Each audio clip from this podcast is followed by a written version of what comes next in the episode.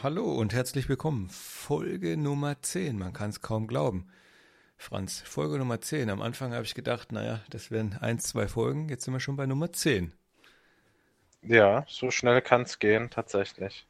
Gell? Aber wie gewohnt macht uns immer noch weiterhin Spaß. Und ich meine, die Politik geht auch immer weiter. Von dem her geht uns der Gesprächsstoff auch eigentlich nicht aus. nee, ich glaube, der geht uns beim besten Willen nicht aus. Der Gesprächsstoff da gibt es, glaube ich, sehr viel zu besprechen. Deswegen haben wir wieder einige Themen im Gepäck und ich würde sagen, lasst uns mal loslegen. Ich war ja beim Bundeskanzler zu diesem äh, zu dieser Einladung äh, oder zu dieser Veranstaltung eingeladen, wo er hier in Emding war. Dann ja, ein bisschen Julis, FDP, Mitgliederzahlen, dann haben wir ja die Kreistagsliste, stellen wir jetzt auf, Stadtratslisten, Gemeinderatslisten wurden jetzt aufgestellt und gewählt, dann ist ja wieder die Bürgerinitiative und dann gibt es ja wieder ganz viele Nachrichten aus der Welt, ne? So wie Ja.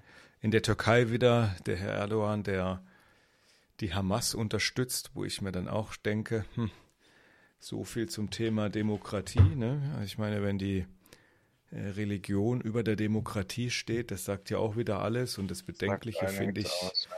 das Bedenkliche finde ich ja wieder ist, dass, also wenn man sich mal so auf, sag ich mal, auf der Zunge zergehen lässt, ne, das ist ein NATO-Mitglied, die Türkei.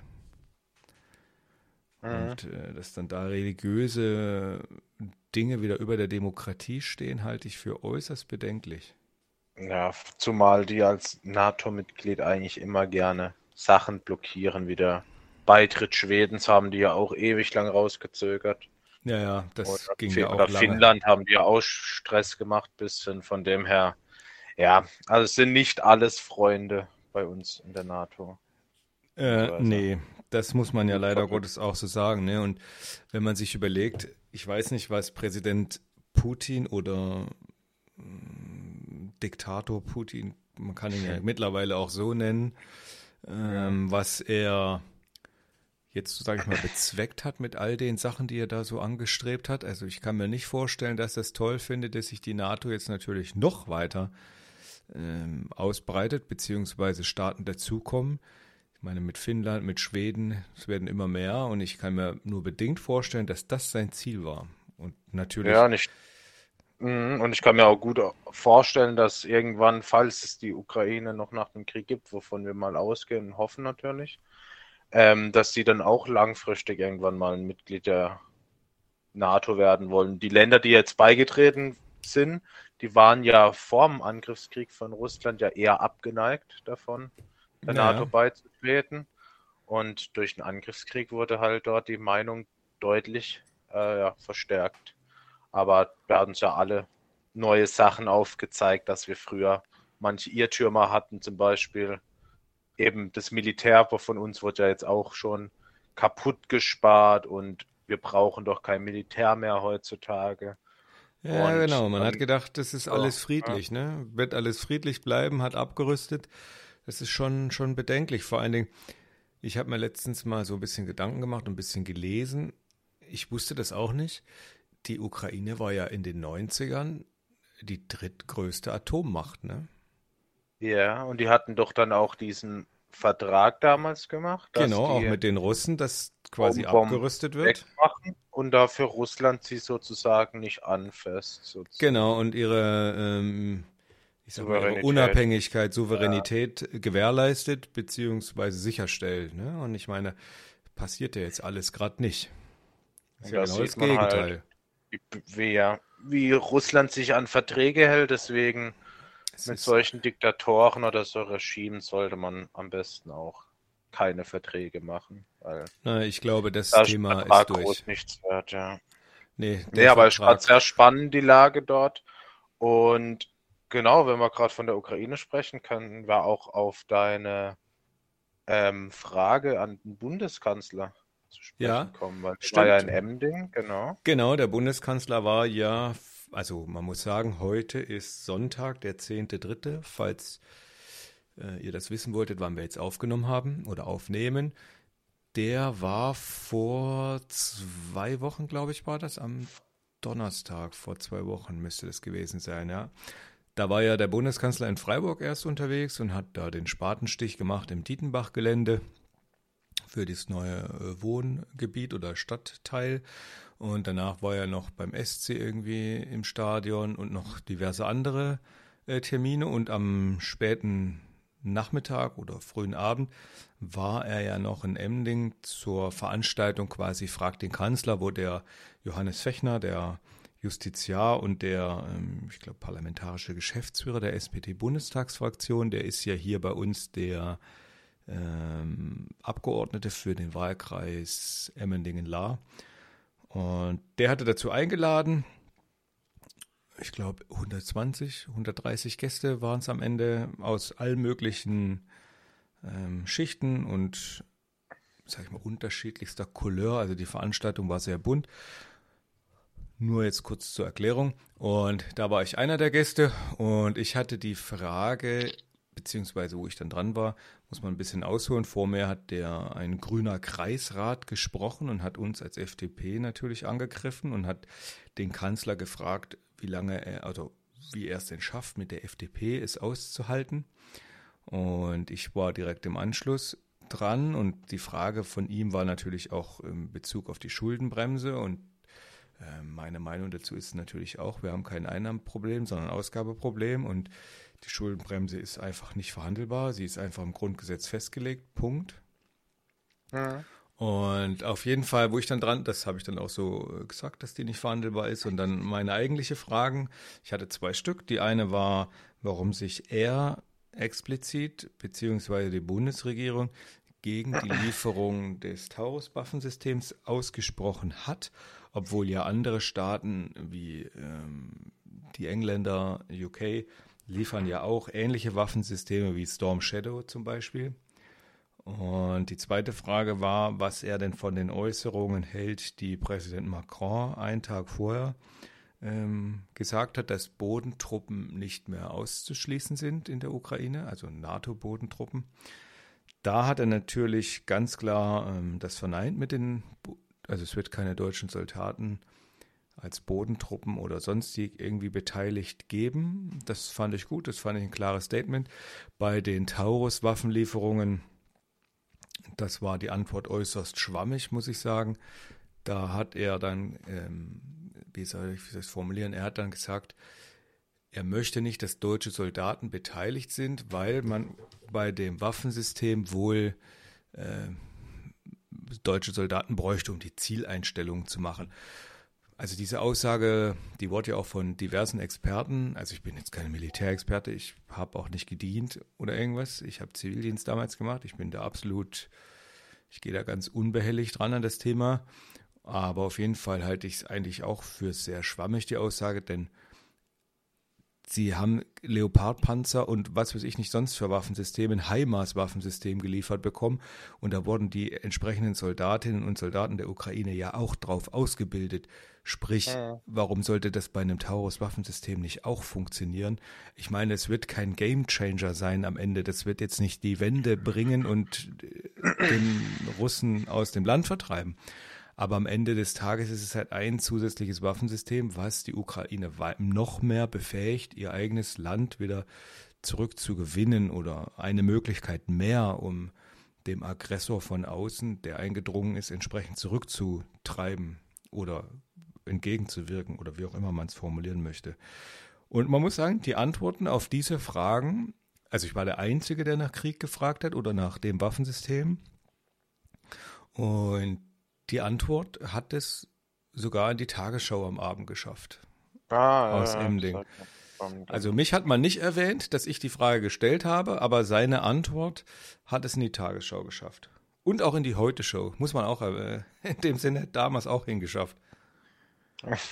Okay, witzig, ja. Witzig, ja. Ähm, nee, aber auf jeden Fall, ja, also das finde ich eh immer, das hat man auch so bei den letzten Waffenlieferungen gemerkt. Am Anfang ist er immer oder, oder wird oft als immer Sachen direkt äh, kategorisch abgelehnt, ohne irgendwie abzuwägen. Und dann irgendwie so ein halbes Jahr später oder so kommen dann die Lieferungen doch. Das war ja auch schon bei den Panzern damals so. Ja, genau. Und dieses ablehnen und dann später doch, das ist halt die Zeit, die zum Ausbilden fehlt. Also selbst wenn man das jetzt ausschließt, sollte man die man Leute doch jetzt schon mal genau. anfangen auszubilden, dass wenn es dann irgendwann so ist, weil es wird safe so kommen, dass ähm, in einem halben Jahr oder so, dass die, dass die auch die Waffensysteme liefern. Und deswegen finde ich es einfach Quatsch, sowas kategorisch abzulehnen, anstatt mal hier die Leute auszubilden und weil es ist einfach so, dass das, was wir in die Ukraine pumpen, ist einfach nur für unsere Sicherheit. Ja, natürlich, am Ende des Tages schon. Das sehen aber leider nicht alle so. Viele sehen das ja auch anders, gerade in den, Entschuldigung, gerade in den ostdeutschen äh, Bundesländern, die sind ja doch sehr, hm, wie soll ich denn das formulieren, sehr vielleicht, ja genau, russlandfreundlich. Vielleicht hat das auch was mit ihrer Sozialisation zu tun. Ich meine, so ehemals DDR. Ich muss halt auch mal gestehen, ich komme ja auch aus diesen Bundesländern, aber mittlerweile lebe ich schon länger hier in Emding, in, auch in, in der Region Emding oder allgemeine Baden-Württemberg, als ich dort aufgewachsen bin, die Zeit. Also ich bin direkt ja mit 18 weg und ähm, jetzt werde ich 39 und demnächst mal. Und von daher glaube ich, man hat zwar seine Jugend da verbracht, aber Heimat ist es schon lange nicht mehr also um politische Heimat schon, schon dreimal nicht, weil mit diesen ganzen AfD, ähm, ich sag mal, Gesocks zum Teil, kann ich einfach leider, also was heißt leider, ne? Ich kann damit nichts anfangen. Ich respektiere das, dass es das gibt. Wir brauchen, wir brauchen auch rechte Politik, das ist keine Frage. Man braucht auch linke Politik, aber wir brauchen keine Extremisten, weder links noch rechts. Ja. Und ähm, für mich die AfD, selbst wenn du das Wahlprogramm bei denen liest oder ihre Grundsatzprogramme, also das wäre ja absolut wirtschaftsfeindlich. Es gäbe keine Subventionen mehr für nichts. Also raus aus der EU, quasi den Dexit und, und, und. Also das kann am Ende nur äh, in die Hose gehen. Man sieht es ja. ja. auch, ne? Ich meine, man hat dieser, was war das? War das ein Bürgermeister oder ein Landrat da in was, Sachsen, glaube ich, oder Thüringen, der da gewählt wurde von der AfD, einer, ja. der ja alles Mögliche versprochen hat mit umsonst Kita-Betreuung oder Kindergartenplätze umsonst und was weiß ich nicht alles. Und was ist das Ende vom Lied? Der Kita, die Kita-Plätze haben sich, glaube ich, um 60 Prozent erhöht von den Kosten und alle anderen Wahlversprechen konnte er auch nicht einhalten. Also von daher ja. so viel mal zum Thema AfD, ne? Und ähm, naja. Das ist halt der schöne Vorteil an der Opposition. Man kann meckern, fordern und was das Zeug hält. Ja. Und dann, sobald man dann in Regierungsverantwortung ist, merkt man mal, dass Praxis und Realität, also dass Realität ähm, ja, ein bisschen anders aussieht ja, als die weit, Theorie. Weit auseinanderklaffen, ne? Aber das ist ja, ja auch bei der, ähm, ich sag mal, der Haushaltsentwurf für 24, ich meine, Bundesverfassungsgericht und Co., alles, alles seine ich glaube, es wird alles schon breit äh, diskutiert, muss man jetzt nicht wieder aufnehmen, das Thema. Aber ich finde es auch spannend, wo, wo wir als FDP in der Opposition waren in den letzten äh, Legislaturperioden, wie viele hunderte Anträge unsererseits gestellt worden sind, um den Haushalt besser zu machen. Und aus der aktuellen Opposition, sprich CDU, kam keiner.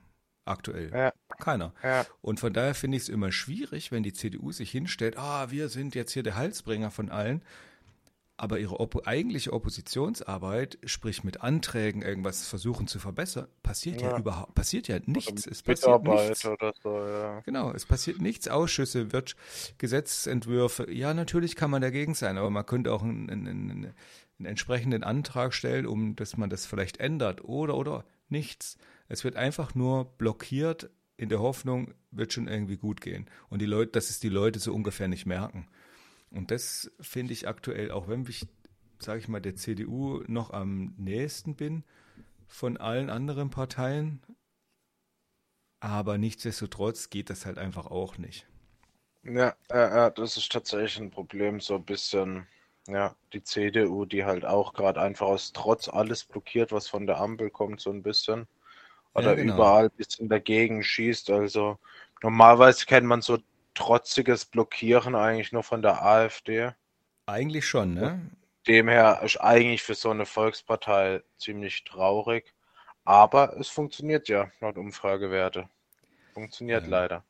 Absolut, ne? Es, es, es geht, ich habe da, weil wir es gerade davon haben, ne? Ich meine, ich habe heute auf Instagram, weiß nicht für die Leute, die das verfolgt haben, ich habe ja ein, ein, ein, ich sag mal so ein Zitat gebracht, ne? Harte Zeiten kreieren Kapitalisten, Kapitalisten kreieren gute Zeiten, gute Zeiten kreieren Sozialisten und Sozialisten kreieren harte Zeiten. Und dann habe ich so einen so einen- so einen Laufbalken gemacht, wer mir zustimmt und wer mir nicht zustimmt, sozusagen. Und witzigerweise, ich sehe das ja, es, ich habe ja auch einige, äh, sage ich mal, grüne Menschen, die, äh, also im Sinne politischer Einstellung, links, die mir folgen. Und genau die haben alle gesagt, nein, ist nicht so. Und alle anderen, sei es äh, FDPler oder, oder, oder, sind alles, äh, haben alle zugestimmt. Also nicht nur FDP, sondern auch andere Parteien, außer natürlich links organisierte Parteien.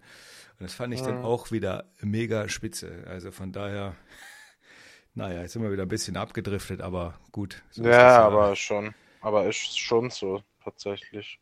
Ja, ja, Ja. es ist so, ne? Und das, ich weiß nicht, was daran zu, so äußerst schwer zu verstehen ist, dass, ähm, dass du Geld nur ausgeben kannst, was du halt vorher auch erstmal eingenommen hast. Ne? Ich weiß gar nicht, warum Ja. das Prinzip so schwer ist zu verstehen. Und ich meine, in guten Zeiten, wenn da die linken Parteien um, umverteilen wollen, ist das zwar auch falsch, aber da kann man sich wenigstens leisten. Ja, Aber momentan jetzt können in schlechten leisten. Zeiten, kann man sich das halt einfach nicht leisten, aber die wollen es trotzdem weitermachen. Das ist halt ein großes Problem. Ja. Ähm, weil die deutsche Wirtschaft wächst ja am schwächsten ähm, von allen großen Volkswirtschaften. Ja, ja, Und dann das, haben wir äh, mehrere Probleme, die gerade auf uns warten. Wir haben, äh, wir werden ja, Energiekrise kommt ja, die, oder, oder sind wir noch drin, dass wir da gucken, dass wir für die nächsten Jahre genug Strom haben, so weil wir ja immer mehr Strom brauchen werden. Und halt durch Ja. die ganze Bürokratie sind wir auch extrem im Ausbau von allem Möglichen hinten dran. Und deswegen Ja.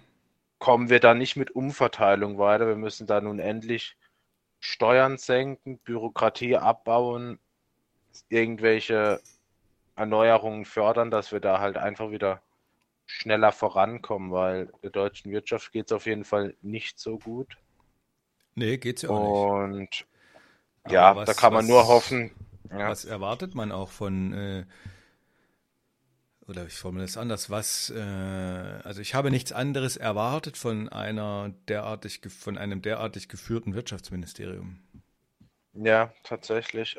Und äh, Aber ja, also die Probleme sind ja überall, auch bei der Zuwanderung oder so. Da haben wir ja auch, ich meine, gerade diese ähm, Fachkräfte, also die ganz diese wichtigen Fachkräfte, also mit krasser Ausbildung und so, so irgendwelche, wo in Hightech-Unternehmen zu arbeiten, da wandern die wenigsten nach Deutschland aus.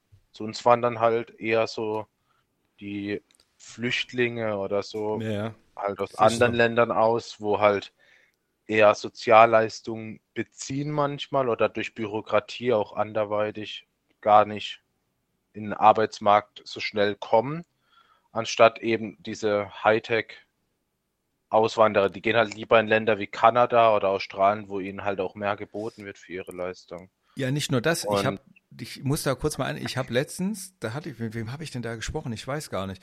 Auch, also auch aus meiner IT-Branche. Und da ist es so auffällig. Also bei uns jetzt ja auch zigtausend, also mehrere Dutzend, tausend, zigtausend offene Stellen. So, jetzt habe ich's. Und ich habe letztens mit einem gesprochen, der kommt aus, ich glaube, Indien irgendwo, da die Mhm. Ecke. Und er hat auch gesagt, dass unser Problem ist auch einfach, dass so zum Beispiel in der IT-Welt ältere Abteilungsleiter und Abteilungs, ich sag mal so mittleres Management, sind auch nicht mal mehr bereit, Englisch zu sprechen. So, ja, die sag mal, die sind dann so äh, 50 plus und die können vielleicht Englisch auch nicht, was auch, was auch okay ist, aber da muss man sich vielleicht überlegen, ob man äh, in der Branche vielleicht so unbedingt richtig ist. Und dass sie das auch verneinen, Englisch überhaupt zu sprechen. Und dann hast du noch das Problem, das komplizierte Steuersystem und, und, und, und, und. Und dann hat er gesagt, da hat er einfach keine Lust drauf, auch so hohe Abgaben zu zahlen.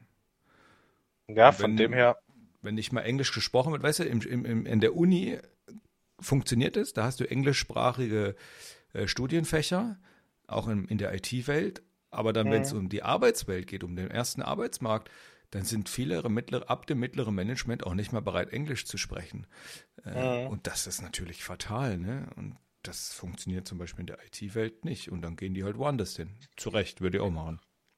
Und die deutsche Wirtschaft ist ja eben mit vielen Sachen konfrontiert. Und eins ist halt eben der Fachkräftemangel. Und ich zum Beispiel würde auch lieber nach, keine Ahnung, Kanada oder Australien auswandern, wo die Steuern niedriger sind, wo man Klar. wirklich gefördert wird bei der Einwanderung. Und in der Hinsicht müssen wir auch einfach attraktiver werden. Und ja, und dann kommen halt die links angehauchten Parteien, reden uns halt weiterhin von Umverteilung und Steuererhöhung. Und das ist halt einfach derzeit nicht möglich.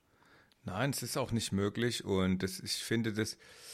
Ich finde das einfach eine Katastrophe, muss man einfach salopp formulieren. Es ist einfach eine Katastrophe. Und, und wenn du dann noch kurz zurück zu unserem Wirtschaftsminister. Wenn du dann so jemanden als Wirtschaftsminister, Schrägstrich Vizekanzler, in die, der in die USA reist und versucht dann die Amerikaner zu belehren, was sie alles falsch machen, wo ich das jetzt gestern wieder gelesen habe, ich habe hab immer wieder gedacht, oh Gott, ist das zum Fremdschämen. Es ist sowas von zum mhm. Fremdschämen.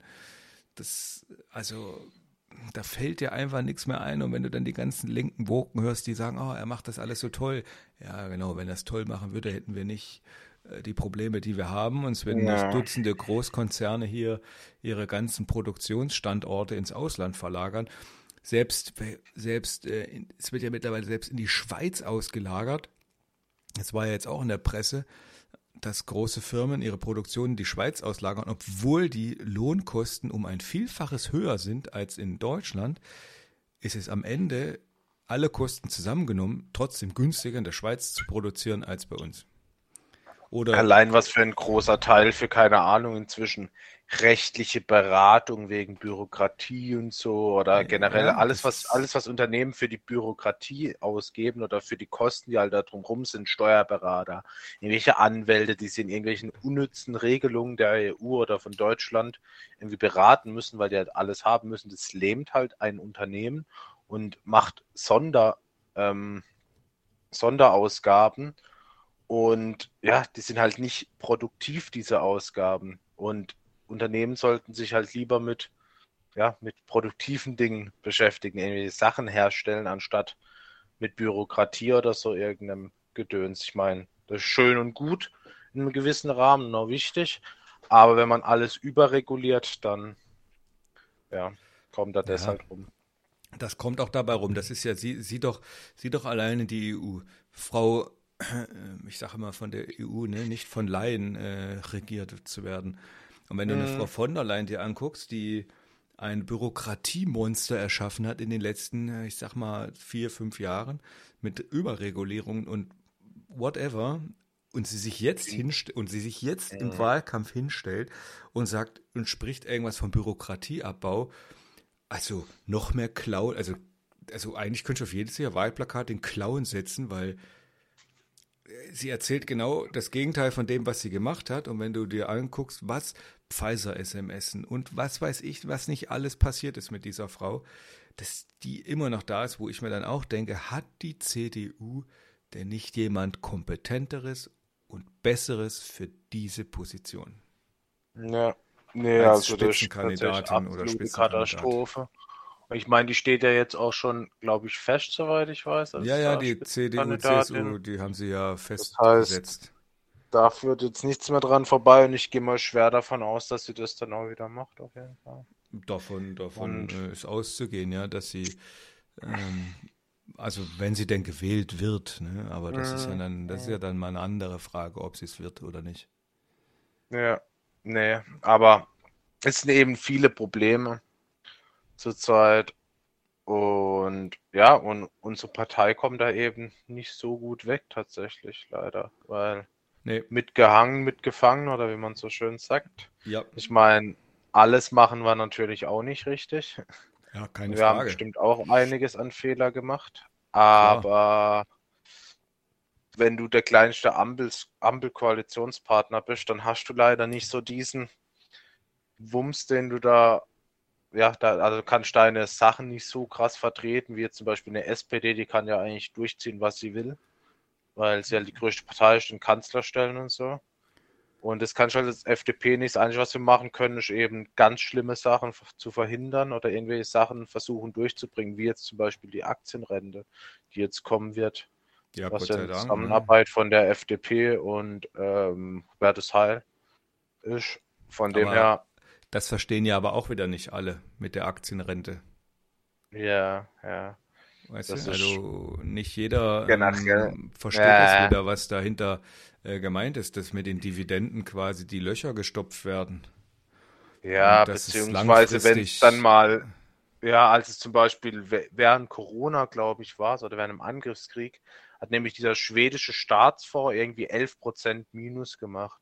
Hat man die Linken immer so gesehen, ah ja, 11% Minus, da sieht man, wie unsicher das ist und so.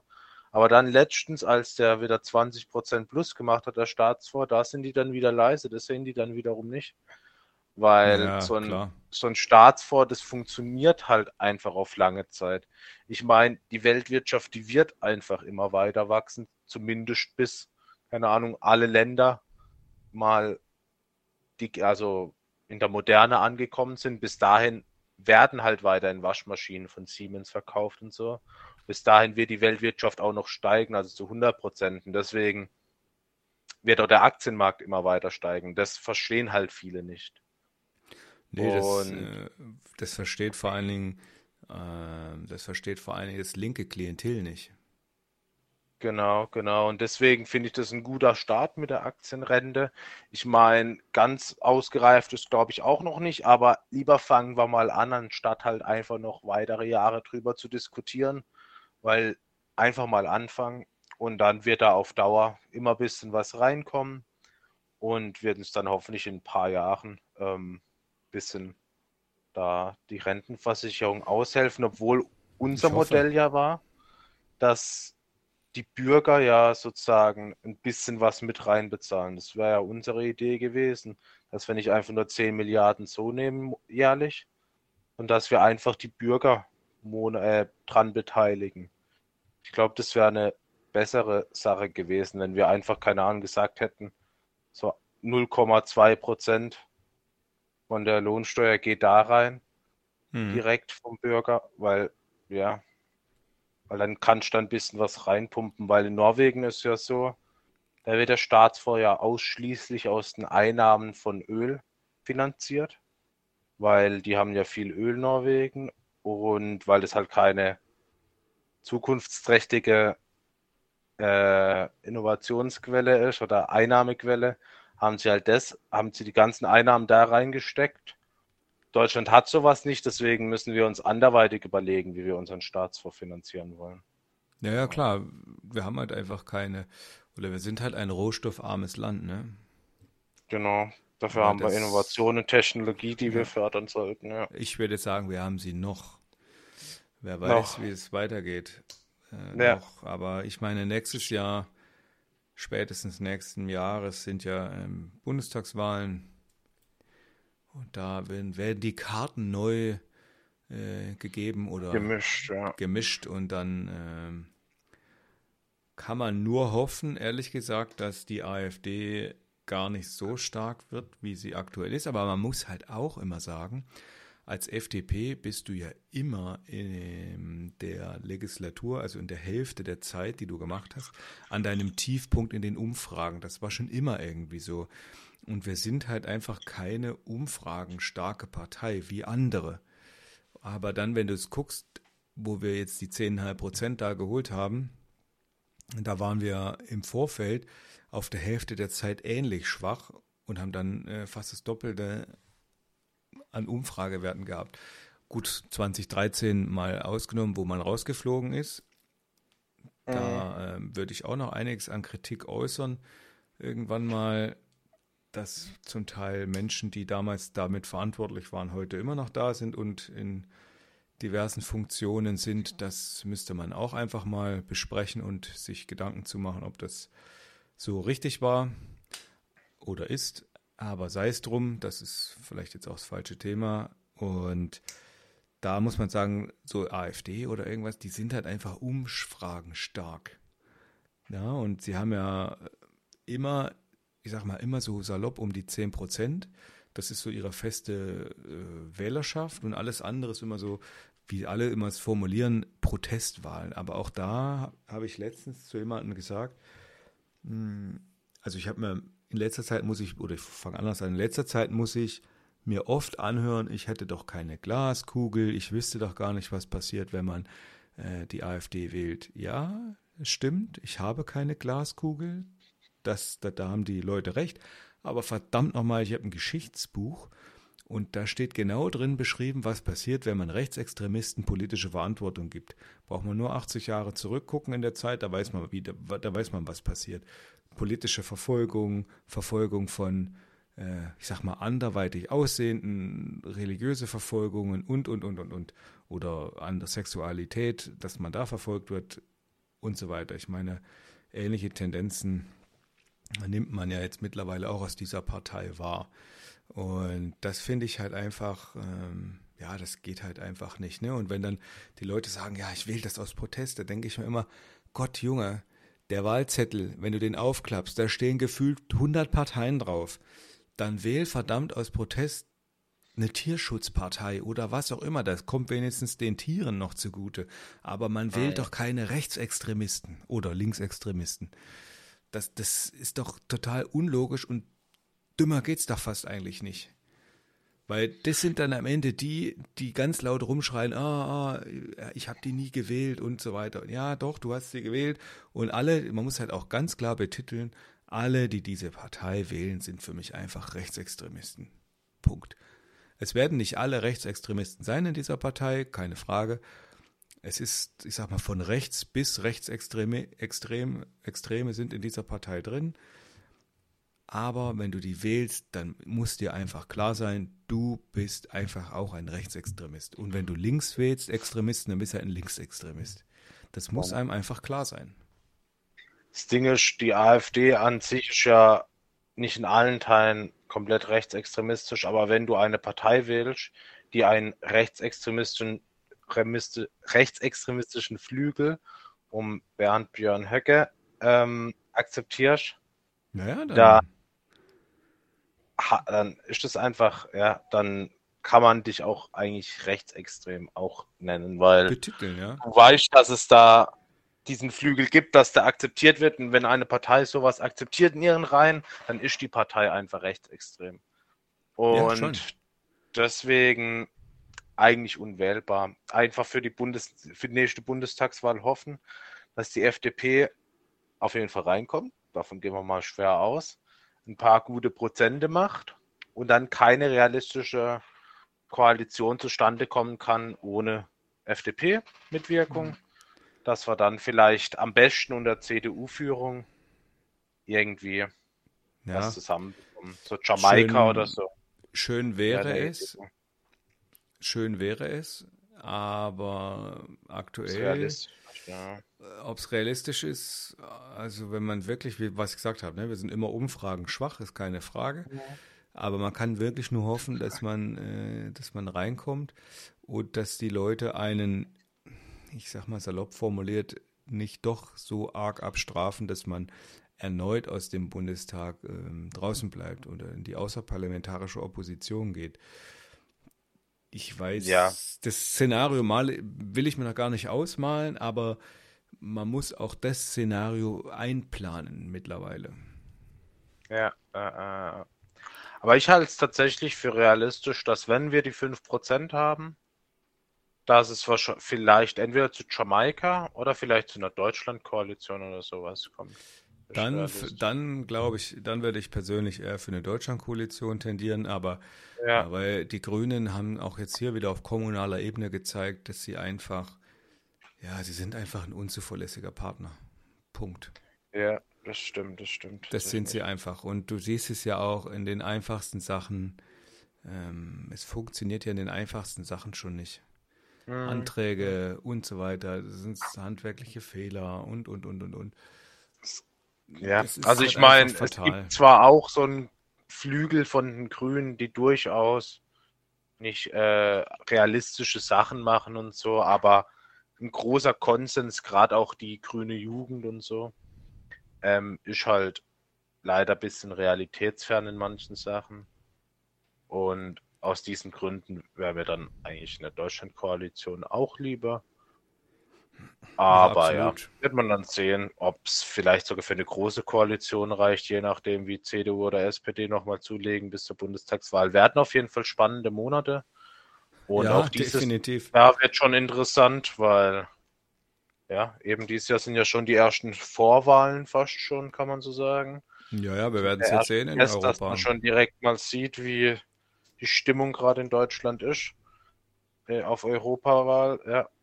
Und genau. Ja, Europawahl und dann die Kommunalwahlen. Ich würde auch sagen, dass die Leute, also wenn sie abstrafen, dann mit Sicherheit auch schon jetzt bei Kommunalwahlen. Und dann haben wir ja Ende des, oder im Herbst dann, Ende des Jahres, ähm, in den neuen Bundesländern mehrere Wahl, Landtagswahlen. Also da wird es sehr spannend werden. Ja, das auf jeden Fall. Das wird ähm, sehr, sehr spannend. Ja, apropos Kommunalwahl, wollten wir schon noch ein paar Ankündigungen machen oder was demnächst? Ach so, ja, wir haben jetzt ähm, jetzt am 15.03., also nächsten Freitag, ist oder findet unsere Kreislisten Aufstellungsveranstaltung, was für ein Wort, äh, statt in Teningen. Und da werden aus, also hier in Emding haben wir ja quasi sieben Wahlkreise und da werden entsprechend die Listen ähm, von den Mitgliedern, sind alle Mitglieder natürlich und auch Gäste herzlich eingeladen dazu. Und da entsprechend die Listen zu wählen. Natürlich sind Gäste nicht wahlberechtigt, nur die Mitglieder, aber ähm, da findet diese Veranstaltung dann statt. Genau, für die Stadtratsliste in Emding, das haben wir auch vor zwei Wochen gemacht, haben wir die aufgestellt. Da haben wir 26 von 26 Plätzen äh, besetzen können. Die wurde entsprechend gewählt.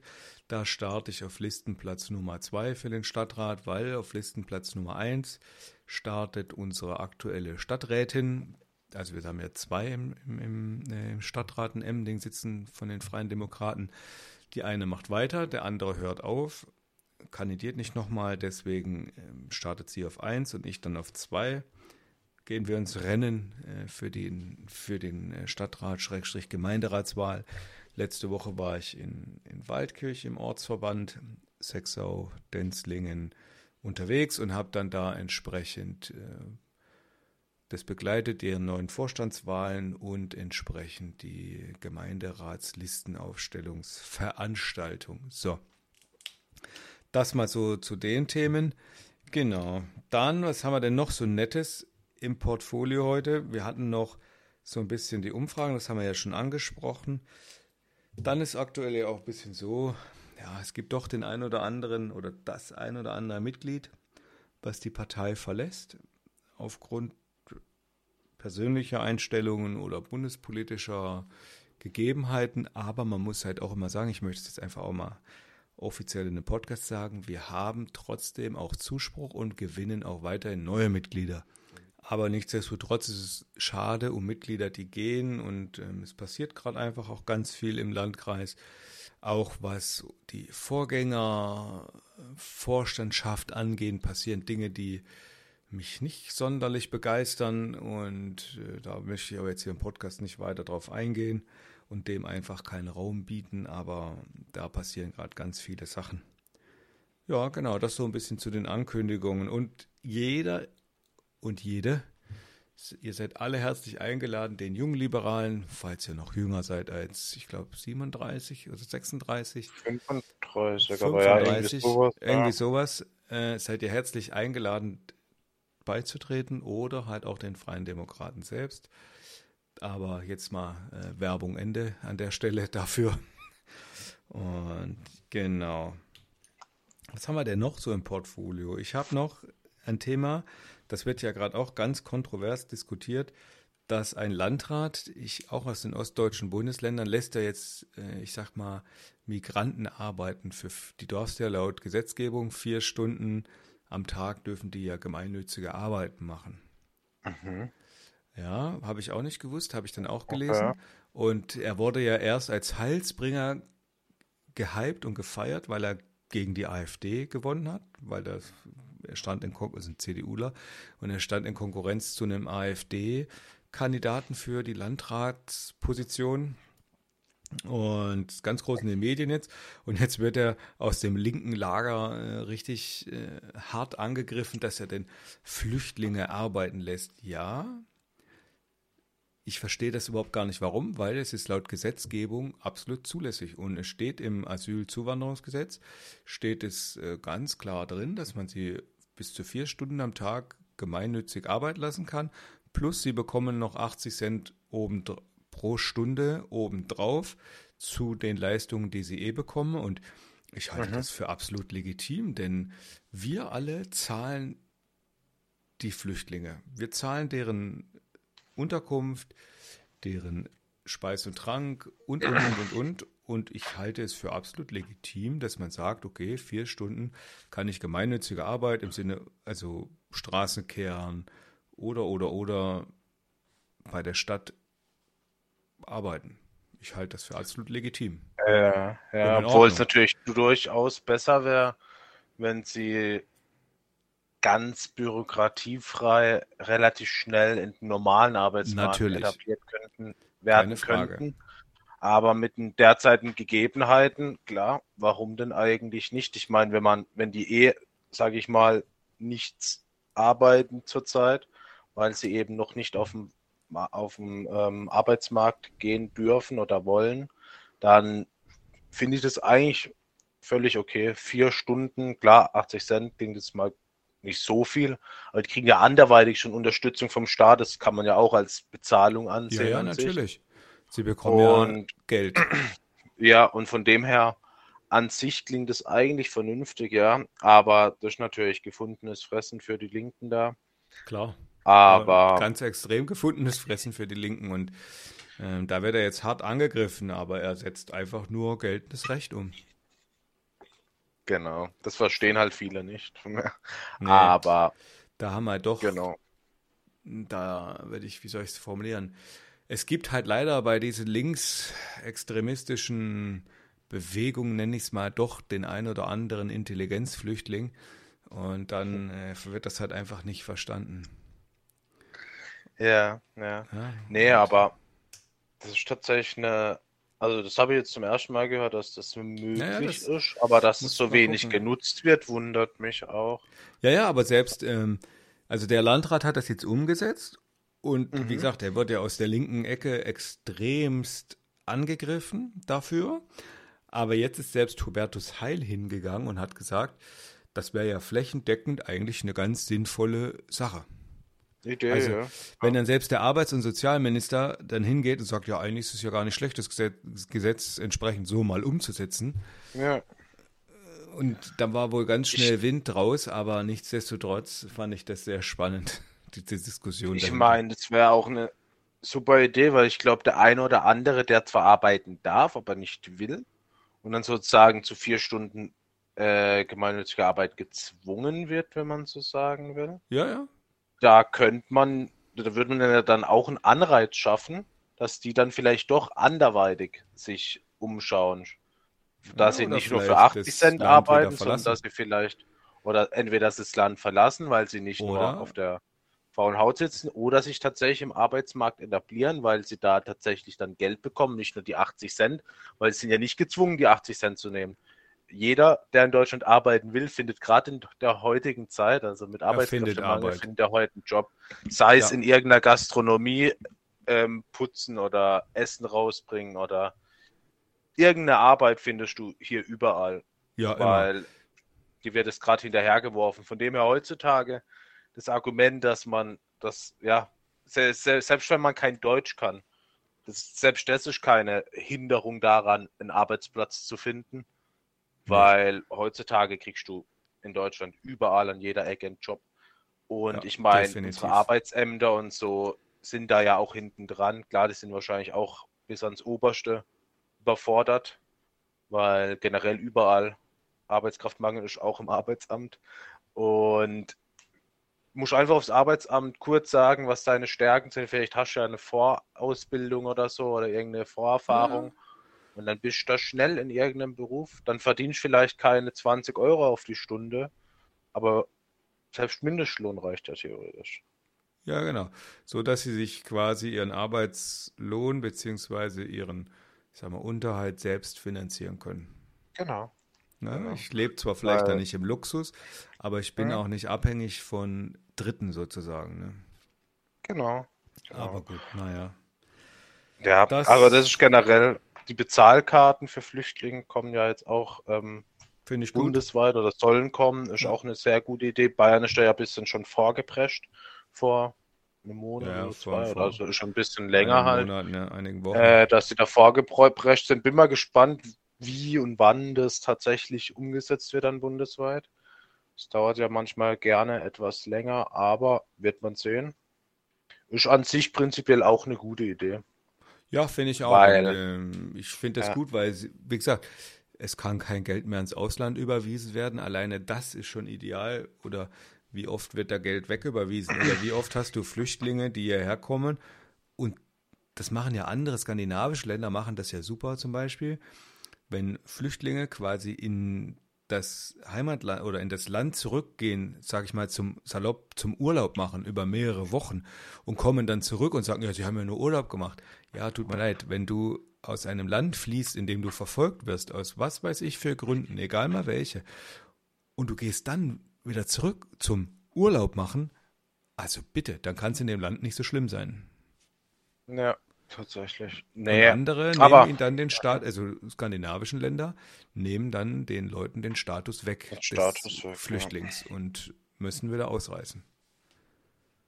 Ja, aber also. ich hoffe halt echt durch jetzt, dass vielleicht jetzt ein bisschen der Schwung reinkommt, weil das ist etwas, was, ich weiß nicht, gefühlt seit 2015, das sind jetzt neun Jahre, wenn man so sieht.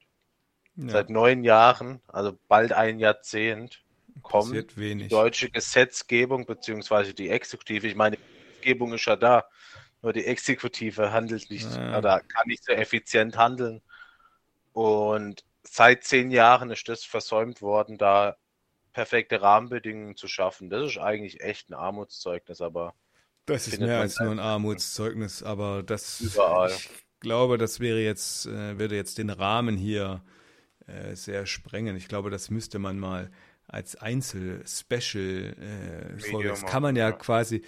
Wir können, wir können ja mal so Special-Folgen planen, wenn wir, ich sag mal, 50 Folgen gemacht haben oder dann bei 100 oder was auch immer. So mhm. Special-Dinger.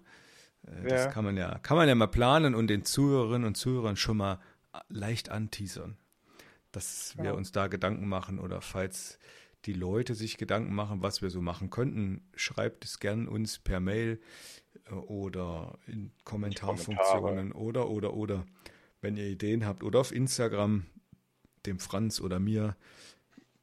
Die entsprechenden äh, Kanäle findet ihr ja in den Show Notes. Äh, ich kann auch mal eine E-Mail-Adresse, ich könnte ja mal eine E-Mail-Adresse erstellen, wo ihr auch äh, Sachen bei uns schreiben könnt. Stimmt, das bringe ich mal auf den Weg und ich erstelle mal jetzt vielleicht nicht, noch nicht für diese Folge, aber ab der nächsten Folge erstelle ich mal äh, noch eine E-Mail entsprechend und dann könnt ihr ja uns auch per Mail schreiben, äh, was euch so bedrückt oder oder oder. Genau, das mal dazu. Ja, wir sind ja schon wieder, ich weiß gar nicht, jetzt haben wir ja auch schon wieder einige Zeit gesprochen. Ja, ich denke mal so 40, 50 Minuten wird es jetzt sein. Genau, ich habe jetzt gar nicht genau, äh, noch gar nicht genau geguckt nach der Zeit. Aber ich würde sagen, lass uns doch für diese Folge abschließend äh, ab mhm. oder abschließen. Und dann sehen wir uns und hören uns in den nächsten Folgen wieder, würde ich sagen. Und egal wann ihr es hört, es ist wie immer, ich wünsche euch einen schönen Abend, ein schön, schönes Wochenende, schönen, schönen Tag, schönen Urlaub, was auch immer. Habt eine gute Zeit. Bis dann. Bis dann. Ciao.